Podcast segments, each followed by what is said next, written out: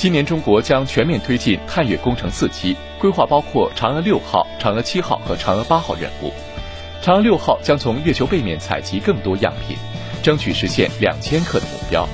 嫦娥七号准备在月球南极着陆主要任务是开展飞月探测争取能找到水。嫦娥八号准备在二零二八年前后实施发射。